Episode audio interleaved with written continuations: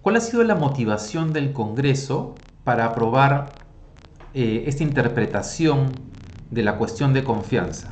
No queremos hablar aquí de los, eh, del, aspecto legal sobre el cual ya la mayor parte de abogados independientes como Marc Cairo, Luciano López, han señalado que eh, lo aprobado por el Congreso no es constitucional. Queremos hablar acá de las motivaciones políticas.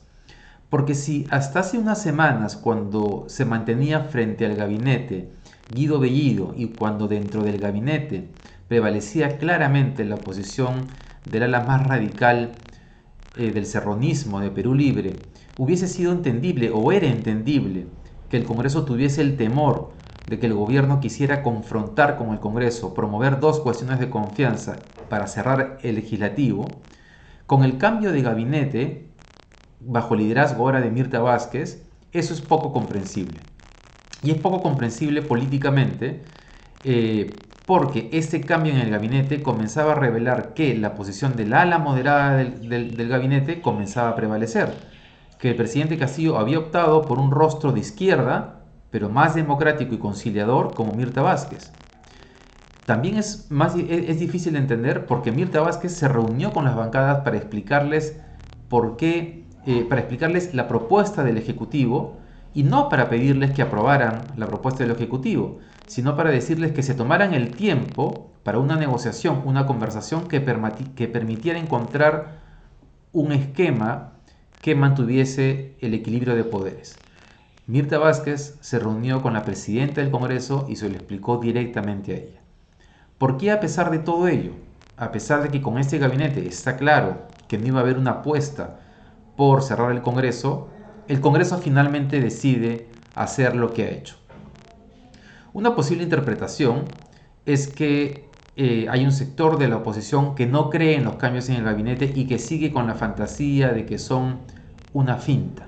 Es decir, que Castillo está haciendo la finta, pero que tarde o temprano va a sacar su lado autoritario y va a querer, y va a querer cerrar el Congreso. Eso queda clarísimo en la posición de partidos como Fuerza Popular, Renovación Popular y Avanza País. Que los señores de Avanza País, el señor Cabero y, Adriana Tudela, la verdad que parecen este, partidarios de, de Renovación Popular. No piensan como piensa Rafael López Aliaga.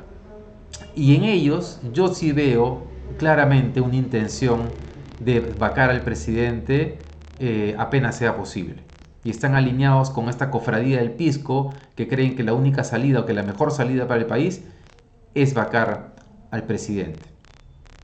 Y por eso hay que preguntarse si es que el Congreso está, o estos partidos del Congreso, están tratando de frenar los impulsos autoritarios del gobierno o si más bien están alimentando y dejando fluir sus propios impulsos autoritarios, su propia incapacidad para no respetar que ese es un gobierno de izquierda. Ayer el congresista Cabero decía que Mirta Vázquez y Bellido representan exactamente lo mismo, lo cual es impresionante. Él lo que quiere es que eh, un gobierno como si hubiese ganado Hernando de Soto, y eso no va a pasar porque no ganó Hernando de Soto. Entonces hay un comportamiento poco democrático de estos partidos en particular del Congreso.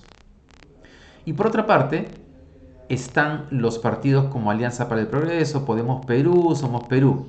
En este caso en particular, tiendo a creer que no hay necesariamente eh, un impulso por vacar al presidente, pero sí por cuidar su trabajo, por cuidar sus cinco años eh, de trabajo en el Congreso y de ingresos en el Congreso. Y que probablemente veamos que estos partidos que han votado por eh, esta ley de interpretación de la cuestión de confianza, el lunes le van a dar la confianza al gabinete de Mirta Vázquez, porque este lunes va al gabinete a pedir el voto de confianza. En ese sentido, este lunes vamos a ver específicamente cuáles son las motivaciones detrás de estos partidos. El lunes vamos a saber efectivamente quiénes están apostando por desestabilizar al gobierno y buscar una vacancia y quiénes están moviéndose por sus intereses particulares y uno de esos intereses es no poner en riesgo su escaño en los próximos cinco años. Un comentario adicional solamente sobre esto. En las últimas semanas hemos conocido que las calificadoras de riesgo eh, le bajaron la calificación al Perú. y inmediatamente se volteó a mirar al Ejecutivo como el principal responsable de este tema.